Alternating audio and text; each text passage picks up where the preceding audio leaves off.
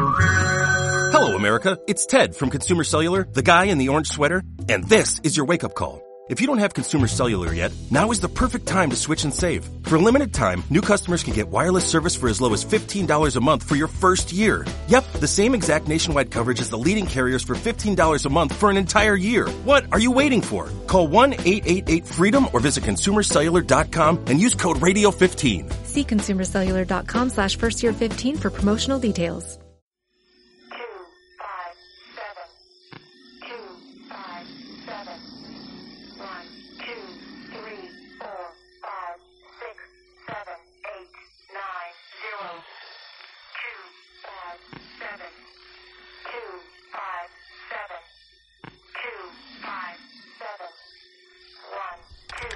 Clave del algoritmo del código descifrado. Inicio de transmisión. Has entrado en Código Dana con Irene Montero y Alf Gordon.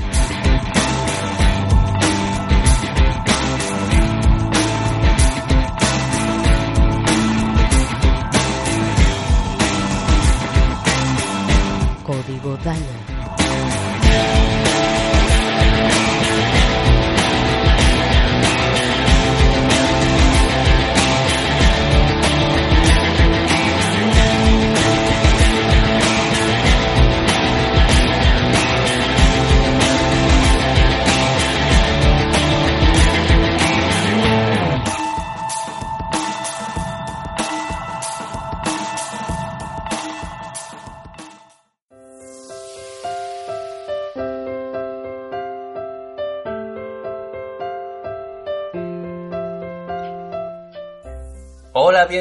Bienvenidas y bienvenidos de nuevo a Código Dana.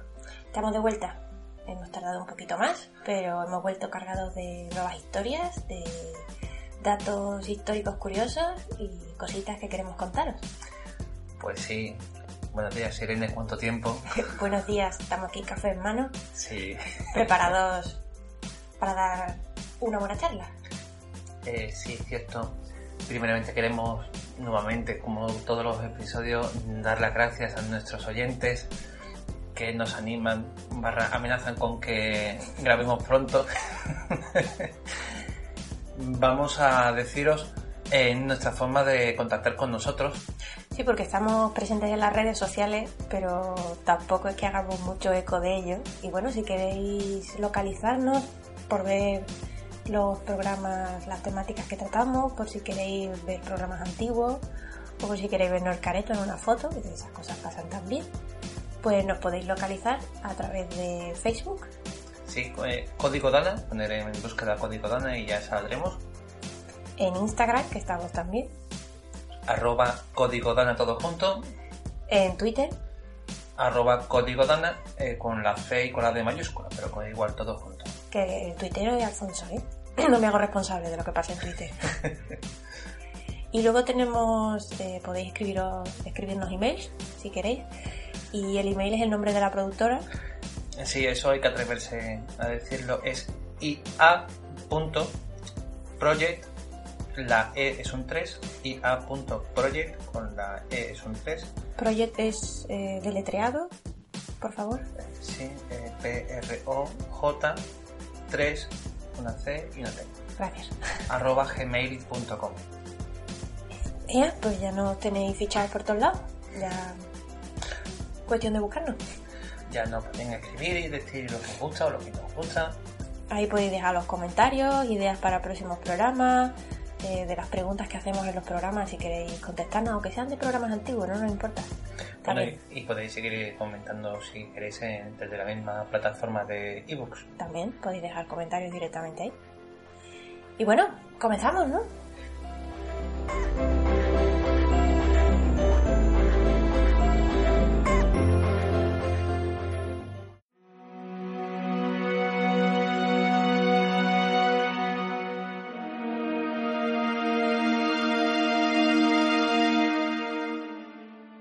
Quiero comenzar con las columnas de Hércules. Ajá. Ajá. Ajá. Porque, para quien no lo sepa, somos de Sevilla, de España. No se nos nota. ¿Qué va? Parece que hay gente de otros países que nos estén escuchando y que no sepan El el acento sevillano. Pero que somos de Sevilla y tenemos mucho arraigo con Hércules. Y de eso quería hablar hoy. De, de hasta qué punto ha trascendido las columnas de Hércules en nuestra sociedad. De eso vamos a hablar. Eso vamos a hablar. Vamos a hablar de la Alameda. Vamos a hablar de la Alameda de Hércules. Quien no lo conozca es una, es una plaza muy importante de, de Sevilla capital. Y bueno, para entender lo que son las columnas de Hércules eh, hay que contar de- desde su mitología, de su comienzo. Se cree que las columnas las plantó Hércules en la playa de Tartesos. Tartesos es una antigua civilización que, se encontraba en, la zona suroccidental de, la península ibé- ibérica, de lo que actualmente sería el sur de Portugal, Huelva, Sevilla y Cádiz, también norte de, Badajoz. Son provincias de, de España. Eso era una marca de camiseta. También una marca de camisetas. Que tenía una mosquita en, Sí, en la espalda. Y todo el mundo te hacía la, la broma de ¡Hoy tiene una mosquita! ¡Bimba! es, estamos hablando de- del origen legendario, un origen mitológico de, de dichas columnas que plantó Hércules en la playa de Tartesos, que supuestamente fue en la zona de, de Cádiz. Esas columnas se identificaron luego como los promontorios que flaqueaban el estrecho de Gibraltar y señalaban el límite del mundo antiguo. Mm. Para que nos entendamos, el estrecho de Gibraltar es lo que separa entre el mar Mediterráneo y el océano Atlántico. Entonces, ese punto que, que- que diferencia entre el mar Mediterráneo, que era el mundo conocido para, para fenicios, griegos y romanos, lo que era el, el océano Atlántico era un mundo desconocido, Había más allá. lo que era más allá. Y eso es lo que separaba uno de otro eran las columnas Hércules. Hmm. Bonita la mitología. Las columnas, en verdad, como hemos dicho, son promontorios, son colinas. Eh, la columna norte, el antiguo Calpe, se llamaba Calpe, es identificado como el Peñón de Gibraltar, que mide 426 metros. Como para no verlo. lejos. Claro, la- lo que todavía se discute es la entidad de la columna sur, Ajá. que sería la que está en África. Se llamaba Ávila y ha sido disputado a través de la historia, siendo los dos candidatos más probables el monte Hacho, de 204 metros, que pertenece a la provincia autonómica de Ceuta, que es española, el Hacho, el sí, el monte Hacho, o el monte Musa, de 851 metros en Marruecos, Ajá. mucho más alto, pero está mucho más apartado. Eh, se cree que lo que son en verdad son los que están los más cercanos y que son los que están cuando va por el mar, los dos montes que ve que ve un marino cuando atraviesa el estrecho. Sería el antiguo Calpe como el Peñón de Gibraltar y el Monte Hacho como Ávila. Porque sobreentiendo entonces que, bueno, a ver, sobreentiendo. Yo porque tengo en mi mente de hace muchos años las columnas de Hércules, que son dos. Sí, sí, dos columnas. Sí, pero que no lo hemos comentado, pero claro, porque tú y yo en la cabeza tenemos ese sello de Hércules con las dos columnas, pero sí, son dos, vale. Sí, cierto. Eso es el problema muchas veces cuando tenemos en la mente ya concebida la idea y quieres expresarlo con... Quieres expresarlo, sí. Es que cuando lo has empezado a explicar me he dado cuenta que en verdad lo hemos dicho, pero claro, son columnas en plural, pero son dos, ¿vale? Y hemos hablado que has dicho que la del norte, el Peñón, Es el Peñón de Gibraltar, ¿Y en la península ibérica. Actualmente es una colonia inglesa, pero que está dentro de la península ibérica, ya es Europa. Y la columna sur es el monte Hacho, que pertenece a la provincia autonómica de, de Ceuta, que aunque ya es África, eso sí es española. Vamos a dejarlo ahí. no, no, ahí, no, ahí no otra. Eso, quien esté interesado que lo busque, es muy curiosa la historia de, de España en ese aspecto. Bueno, lo que hemos dicho, esos dos promontorios, esos dos, esos dos montes, eh, mitológicamente eran las dos columnas de Hércules y que se consideraban un límite entre el mundo conocido, como hemos dicho, y lo que había más allá, porque se desconocía la existencia de un continente más. Es por eso por lo que se relacionó a las columnas con la frase no terrae plus ultra, en latín, que significa no hay tierra más allá. Gracias por la traducción. Mi latín está un poco oxidado. o inexistente, o de Pues antiguamente el lema que, que iba junto con las columnas era non terrae plus ultra. No hay tierra más allá porque se desconocía, Lo que había más allá del Mediterráneo. se desconocía que había otro continente. ¿Y ese lema y esas columnas dónde aparecían? Ese lema, bueno, actualmente aparece incluso, eh, creo que en el escudo de la ciudad de Ceuta. Ah, bien, claro. Eh, Pero esa frase venía relacionada con las columnas cuando se hablaban de ellas. Ajá. Que aparecieran escudos, que podría... Que, Sí, sí, era, que era mi pregunta. Si eh, era una inscripción. era, era o- relacionado con las columnas. Cuando se hablaba de las columnas, ese decirlo de non terrae plus ultra, no hay tierra más allá. Pero a partir del siglo XVI se relacionó con la frase plus ultra, más allá. Vale. Porque ya a partir del siglo XVI ya se sabía que estaba el continente americano. Ya había algo más allá. y se hacía referencia, el plus ultra, el más allá, en referencia a los dominios hispánicos más allá de este punto. Cuando se hablaba de, de las colonias y de las tierras, tanto en la parte de Asia como en, en las Américas de- del Imperio Español, se hablaba de- del plus ultra, de las columnas y el plus ultra. Bien, también tenemos que hablar que, bueno, y Hércules, porque puso, supuestamente, según la mitología, porque puso eh, las columnas allí en el lugar. Y no tenemos que. No, no fue por decoración, ¿no? No, no fue por decoración. O sí, ¿Quién sabe? pero bueno, ¿por qué, qué, qué hacía Hércules por allí, por las tierras de Tartesas, por tierra, lo que después sería tierras andaluzas? eh? Cuéntame, cuéntame.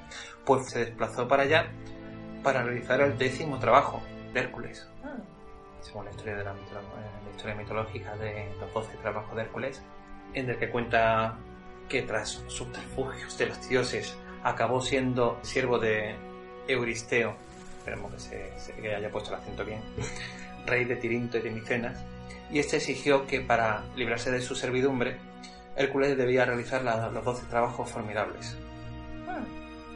En su décimo trabajo fue ir a buscar el ganado de Gerión. Heracles tuvo que viajar a los confines occidentales hasta la isla de Eritea, que pertenecía al hoy desaparecido archipiélago de las Gadeiras, lo que ahora sería Cádiz, la ciudad de Cádiz. Gracias por especificar. Porque- Sí, porque eso era Cádiz, lo que es ahora mismo la ciudad de Cádiz, que es una península. En tiempos antiguos era un archipiélago. Mm. La misma ciudad de Cádiz eran dos islas antiguas. Sí, que estamos unidas ahora por un mismo, ¿no? Exactamente. Fue unida, bueno, ahora mismo lo ves y, y es completo, pero que antiguamente fueron un archipiélago, después hubo un istmo que, que unió las dos Las dos islas y ahora es- directamente es una península. Pues bien, tuvo que ir para allá, donde había un perro de dos cabezas. Este perro estaba emparentado con, con Cerbero, eh, por eso de Cancerbero, el perro Cerbero y la hidra, Ah, por eso tenía dos cabezas. Cabeza. Ah, fue una noche loca. El perro eh, fue llamado, eh, bueno, se, se llamaba Ortro y era el que guardaba los bueyes de Gerión. Gerión, que era otra figura, era, era nieto de Medusa e hijo del guerrero Crisaor. Gerión tenía dos piernas, pero de cintura para arriba tenía tres troncos, seis brazos, tres cabezas. y el trabajo de No Hércules... ganaba para sombrero. Sí, una cosa. Los andaluces de entonces hemos cambiado mucho. Ya. Ya no tenemos tantas. Bueno, cabeza. Sí. eh, tenemos una, puede ser muy grande, pero solamente tenemos una. Y un torcito nomás. Sí, un solo tronco. Y nuestros perros son normales, son. son tan- Lo más grande te llega el padrete por la cintura. Exactamente. Y, todo, y normalmente todos tienen una cabeza también. Normalmente. Oye, no voy a ser que me haya escrito alguno. Oye, que mi perro tiene dos cabezas. Yo ya ahí, Ah, bueno, ahí por si acaso. O sea, no, no generalizo.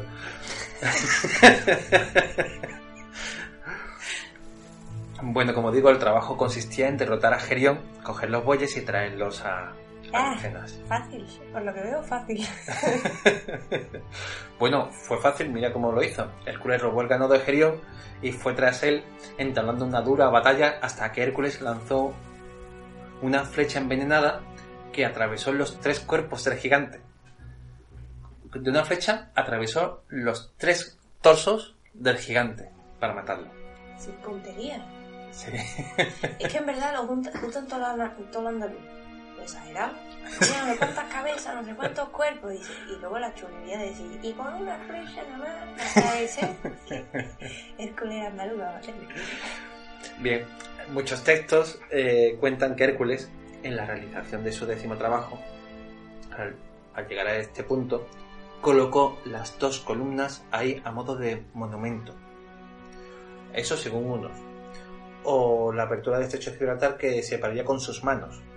Sí. O sea, que directamente no existía el estrecho y fue el que con sus propias manos separó, eh, separando Europa de- la, de, África. la historia que yo recuerdo, al menos de cuando estaba en el colegio, que normalmente te suelen explicar, ¿no? En torno al día de Andalucía, la historia de Hércules y tal, la que yo recuerdo que nos contaban de pequeños era la separación del estrecho. Que mola más. Que mola un montón, porque te lo imaginas ahí en plan de ¡Uah! Empujando ahí, abriendo un boquete. En fin. Bueno, según el libro La historia de España, escrita por el rey Alfonso X, el sabio, la cabeza del gigante se encontraría enterrada y perdida en la columna de Hércules en, en La Coruña. O sea, fue desplazada y se lo llevarían a la, col- a la columna de Hércules que hay en la ciudad de, de La Coruña, en Galicia, también en España, dando paso al simbólico origen del faro, mítico faro Ah, de La Coruña, el faro de el- el Hércules. Hércules, claro. eh, construido por los romanos en el siglo Qué bonito. Y qué venta Roma. I. Un sitio que bonito. también recomendamos mucho para ir Muy, porque muy me bonito. encantó. Un paseo y, y las pistas y, y hacerte una foto allí en todo medio y, y Pues- todo esto todo grande. Pues al parecer eso. Desde allí se lo llevaron a Galicia, la cabeza de Gerión. ¿Cuál? No, espera, el perro ¿Cuál de- que tenía. No, Gerión tenía un montón de cabezas. Sí, bueno, uno de Una de ellas, ¿no?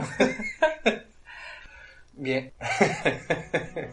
ya hay textos en diálogos de Timeo y Critias del filósofo griego Platón que ubican la mítica y popular isla de la Atlántida también en el Océano Atlántico justamente delante de las columnas de Hércules.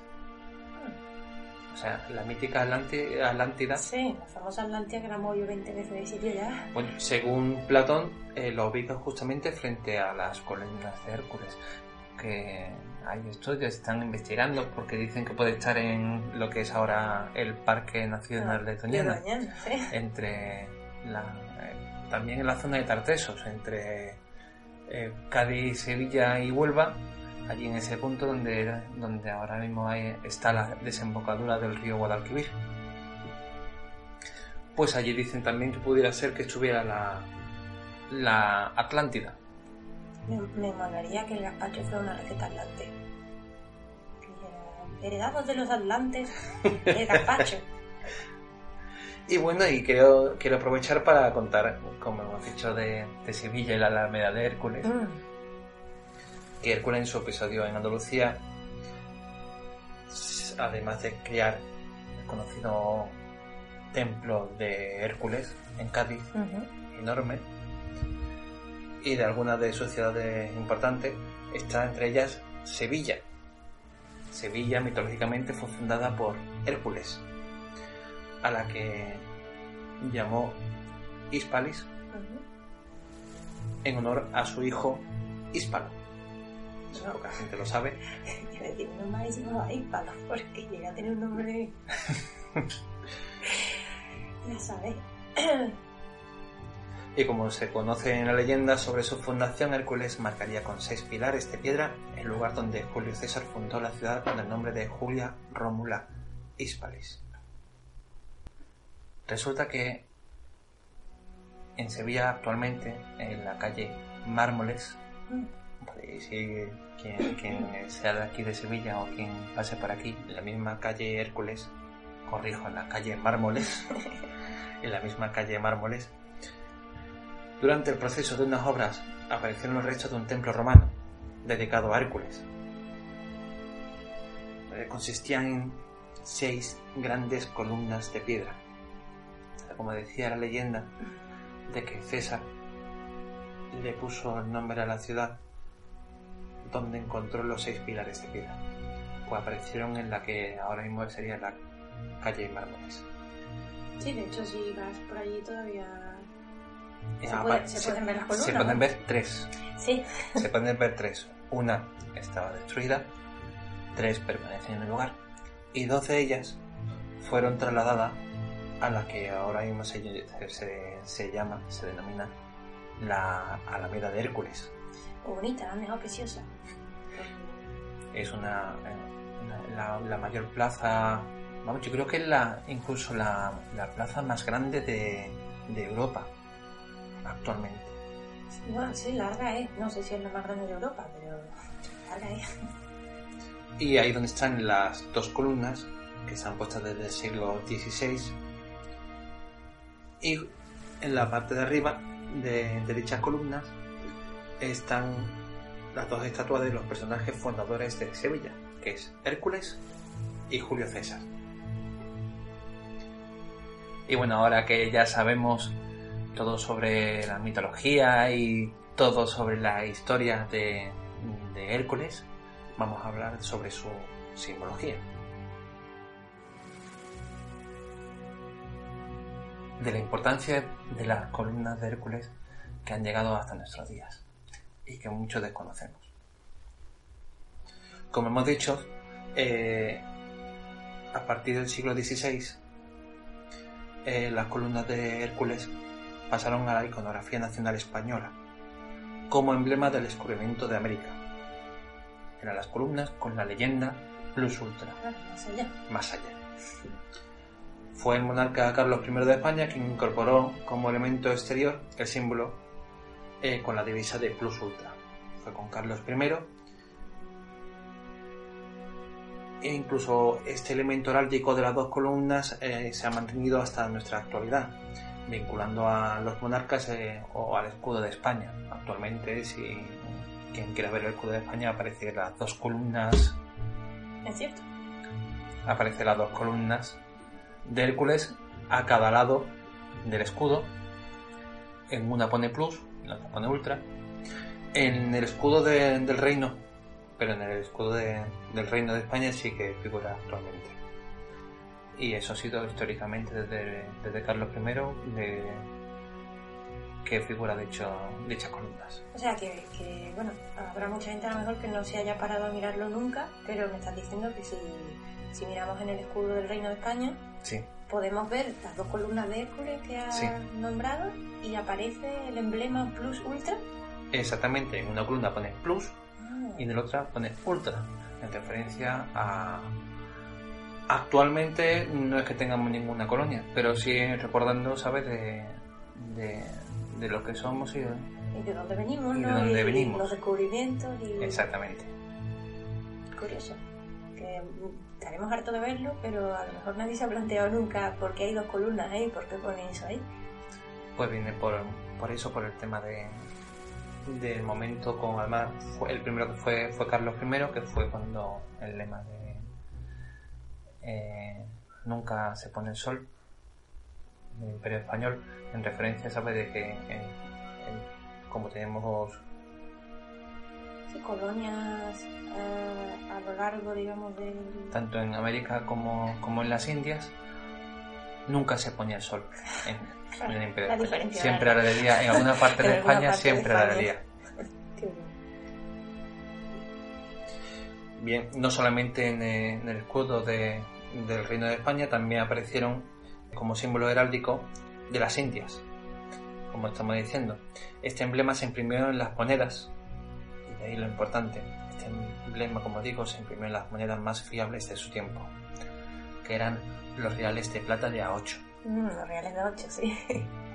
que muchos lo habréis visto por los piratas del Caribe, Hay que tirar de, de cinematografía, ¿no? Sí, menos para que nos entiendan. Pues antiguamente el real de A8 fue lo que ahora, por ejemplo, podría ser el dólar, que era una moneda que podía usarla en cualquier parte del mundo y era fiable. hay otras monedas que te vienen rupias de... y, y viene aquí a España con, con eso y no te lo aceptan en ningún sitio. Pero si vienen con dólares, puede ser que te lo acepten en cualquier lado. Antiguamente, la moneda internacional que se convirtió fue el real de plata de A8. O sea, era una moneda de plata. Sí, sí, una moneda de plata eh, acuñada por el Imperio Español después de la reforma de 1497. Y como digo, durante tres siglos fue la primera moneda de reserva mundial. Iba, iba... Te vale en todos lados. Puede pagar... Sí, ¿qué, qué provocó que ha llegado su efecto hasta nuestros días? Por, por- por ejemplo, de que fue el primer, eh, la primera moneda que circuló en Estados Unidos. En ese momento se llamaba la Spanish Dollar. Ajá. Daler era una antigua moneda eh, germánica de, de Austria. Que no dólar. No, se decía Daler, Dale. la Spanish Daler. Pero de allí proviene la palabra dólar de actual. Entonces, lo que queremos eh, para que os hagáis una imagen en las monedas de Real de Plata de A8, en la parte de atrás, en su escudo, lo que se dibujaba era dos columnas, las dos columnas de Hércules, y había el lema de Plus Ultra rodeando eh, Las como- columnas. exactamente con una forma de S Como si fuera una cinta en forma de S, ¿no? Que exactamente rodea las columnas. entonces si lo imagináis las dos columnas con la cinta con forma de S también porque muchos dicen que eso era de Spanish pero bueno si fuera la S de Spanish eh, en España hubiera Claro, sido una E hubiera sido una E, claro. pero O sea, es, es- imaginemos una S y sobre esa S hay dos columnas. exactamente es lo que ahora es el símbolo del dólar Claro. es verdad.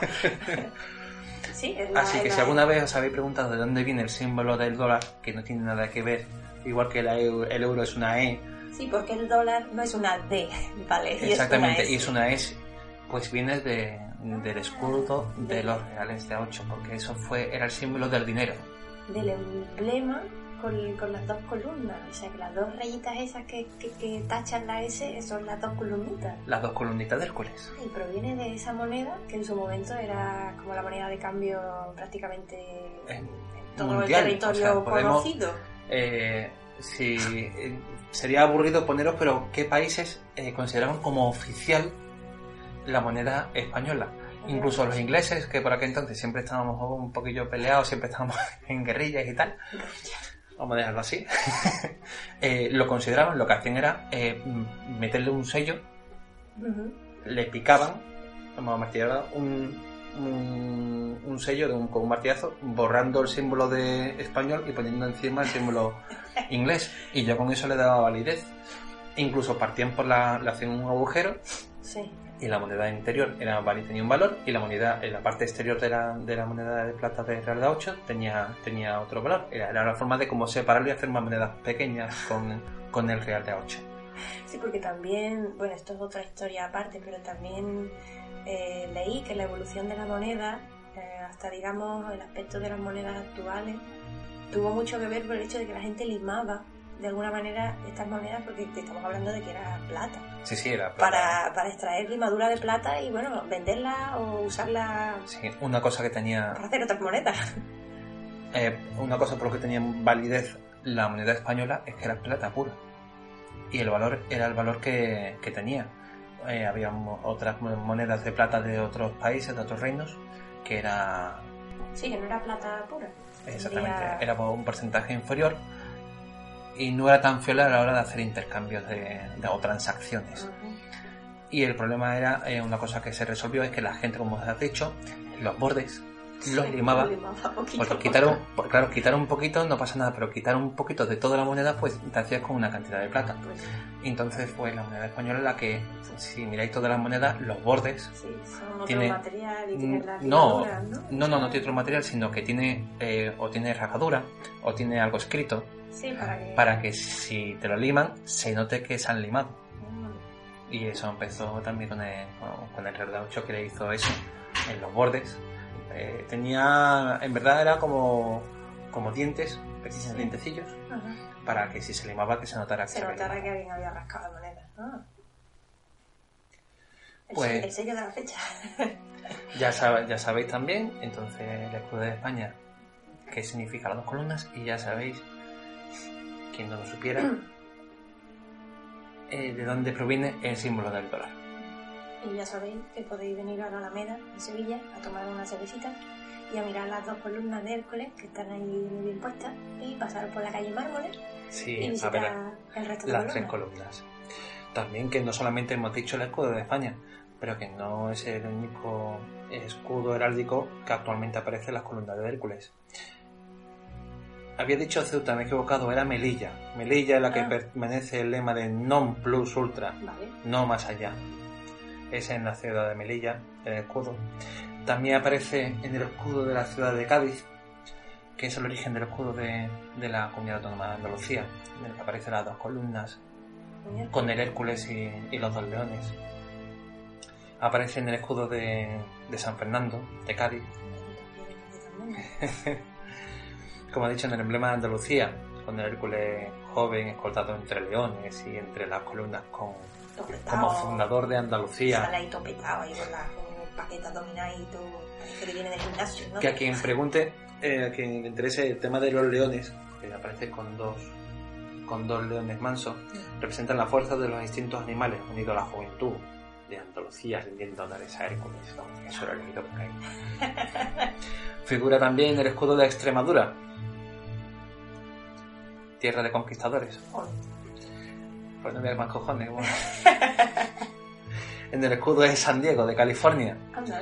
En el escudo de Potosí, de Bolivia. En el escudo de Trujillo, de Perú. En el escudo de Tabasco, de México.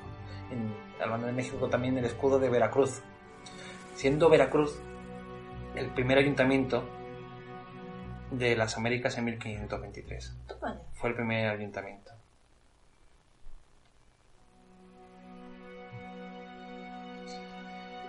Y no sé si alguno os habéis preguntado, ¿de dónde viene en verdad esa tradición o esa mitología de, de Hércules?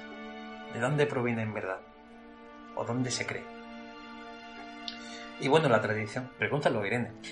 Alfonso, ¿dónde se crea la, la tradición de Hércules? ¿De dónde viene la mitología? Bueno, pues se cree que viene de una... Gracias por preguntar, muy interesante Muy la pregunta. Muy buena pregunta. Pues se cree que viene de una vieja expedición desde Tiro al reino de Tartesos, con el fin de comerciar con pieles de toro y metales preciosos, existiendo ya la colonia de Gadir, lo que ahora sería la ciudad de, de. Con el tiempo, la, la persona que mandó aquella expedición se convirtió en una especie de semidios, un héroe, y se construyó un templo dedicado a los que los fenicios llamaban Melkar. Melkart. Ah, Melkart, vale. Este tal Melkart, los griegos lo llamaron Heracles y los romanos Hércules. La cosa era hacer copia-pega. y que le cambiamos un poco el nombre y pasamos... Por eso si buscáis el templo de Hércules en, en Cádiz, eh, lo podéis encontrar también como el templo de Melkar, sí. porque se fundó con Melkar, ya con, con en tiempos de los fenicios. En ese templo eh, figuraban dos enormes columnas en la entrada, y fue ahí donde se identificaron como Calpe y como Ávila. Y que habrían tenido la relación directa con las aventuras de Hércules. Y a lo mejor de allí viene todo un poco. Viene un poco toda la historia. Y también deciros de que hoy quise hablar de las columnas de Hércules porque hay una nueva hipótesis según la cual las columnas que los griegos veían en las playas del estrecho habrían sido las marcas de la enfilada necesaria para precisar el punto exacto en el que se cala la almadraba desde los tiempos remotísimos en la playa de Zahara de los Atunes. Mm, Para quien no lo sepa, la, la almadraba es un es un método ancestral de pesca eh, típica de, la zona de, Cádiz, de la zona de Andalucía, en el que se, pesca con redes.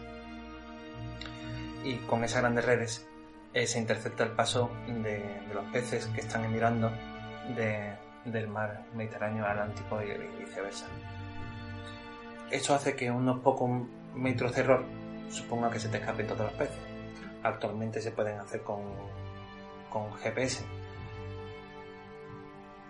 Como la playa de Zahara, lo que es ahora Zahara de los Atunes, carece de referencias naturales, no existen montículos, no existe nada, eh, son necesarias marcas altas para que puedan alinearse y puedan ser vistas desde el mar, para poder alinear las, Las redes, ¿no? las redes. Sí, porque es todo azul, todo plano. Exactamente. Que, no, haya estado, no sepa dónde la, la playa de de Túnez eh, es todo lisa, no hay, no hay acantilados, no hay, no hay referencias altas para poder pescar. Y entonces se cree que habría viejas columnas para utilizarlo de referencia. Pero que Que hasta el siglo pasado hubieron viejas columnas hechas de hormigón para tal efecto. Ah, vale. Entonces se cree que estas antiguas columnas de hormigón, como digo, que, estuvieron hasta el siglo pasado, fueron las herederas de otras ancestrales. Y que pudiera ser que, por ello eh, el tema de, las columnas de Hércules. O sea que a fin de cuentas hay, varias hipótesis dando vueltas. Digamos, la, la que hasta ahora se hablaba, que era la del Peñón y, y la de. ¿Cómo has dicho? En, Sí, el, en- el- en monte, sí, o en, sería en Ceuta, En Ceuta. el Monte Hacho o en o el Monte Musa en Marruecos. Y, y ahora esta hipótesis que defiende que también podría eh, basarse la historia en, en esas dos columnas, ¿no? Sí, de que la- los habitantes de allí del lugar, los pesqueros, eh, tenían grandes columnas para utilizarlo para la pesca en la almadraba. Y como siempre, los historiadores, historiadores no se pondrán de acuerdo y tendremos una- un montón una- de hipótesis. Es una hipótesis, también decía que dichas columnas estarían en una línea visual junto al llamado Palacio de las Pilas. Antiguamente se llamaba Palacio de las Pilas, que en verdad debería llamarse el Palacio de las Columnas, Sí. porque pilas en, en latín es columna. Y ya ahí lo dejamos saber, por eso el nombre de, de- que le llamamos a las pilas. Porque si te Ah, porque fijas, son columnas pequeñitas. sí, sí, en forma de columna. O la Virgen del Pilar. También porque pequeñitas. No por pequeñita, sino porque apareció en una columna. Sí, bueno, a fin de cuentas son palabras... Aunque un pilar todavía se usa. Sí, la palabra pilar existe. Ah, mucho aquí- que pensar. Sí, y aquí toda, me da toda la información. Y no tengo nada más. sobre, sobre Hércules, ¿no? Que da mucho que pensar, en verdad. Sobre los orígenes ya no solo de la palabra, sino de la mitología. Y, y he de admitir que hay cosas eh, que, aunque están en mi, en mi conocimiento y en mi, tradición, no me paraba a pensar en ellas porque son tradición y como te decía en el colegio, eh, el día de Andalucía pues siempre se habla de Hércules, se habla de las columnas, se habla te pinta la banderita de Andalucía y te explica un poco y el, hecho de vivir en Sevilla y el ver las columnas, el estar a la mera y toda la tradición ha hecho un poco que tampoco me planteé mucho más allá de, de lo que ya para mí era normal y tradicional. Así que muchas gracias, porque ahora me has dado que pensar, en verdad. De nada, Irene. Uno de los motivos por los que quería ponerlo aquí, porque me ilusiona saber que de cerca estamos con la historia y con la mitología aquí en Sevilla.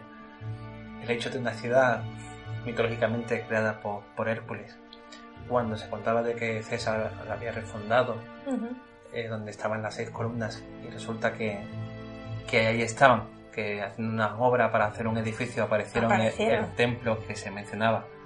El hecho de que eh, puede, verlo en una plaza, esas dos imponentes columnas que todavía están de Dios sabe desde cuándo, y, y que están allí.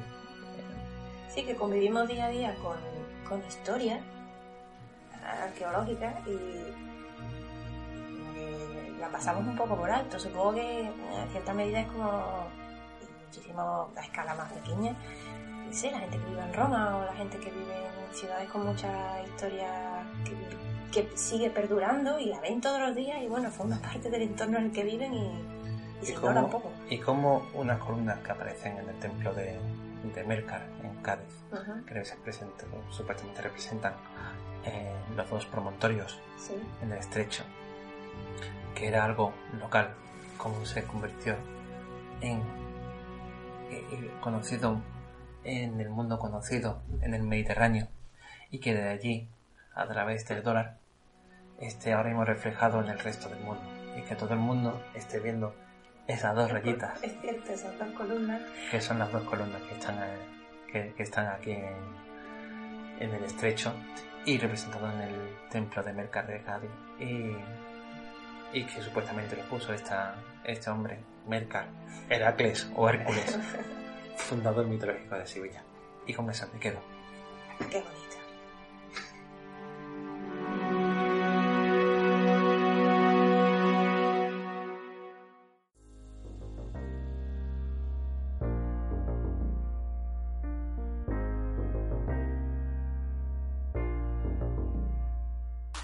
Bueno, y, y con esta historia que nos ha, costado, nos ha estado contando Alfonso, eh, damos por terminado el programa, quizás quedándonos con esa idea tan bonita o al menos a mí me lo parece, de que una historia que empezó siendo pequeñita y local, una mitología, una idea que surgió, ha acabado cruzando el océano y llegando a otras partes del mundo, aún sin que la gente que lo ve sepa lo que significa.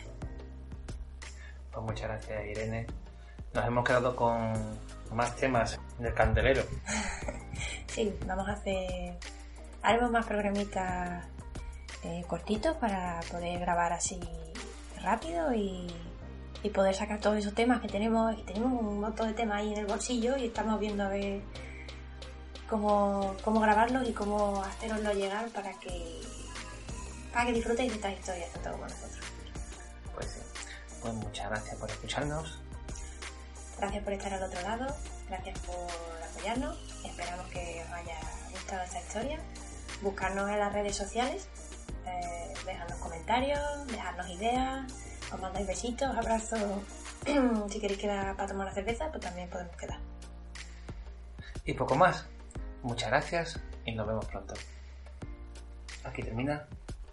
Código Dana.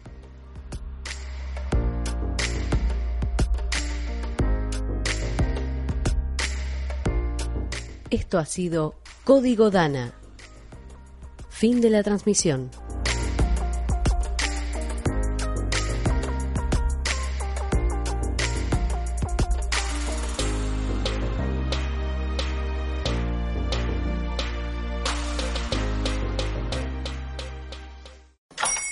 Hola, buenos días, mi pana. Buenos días, bienvenido a Sherwin Williams.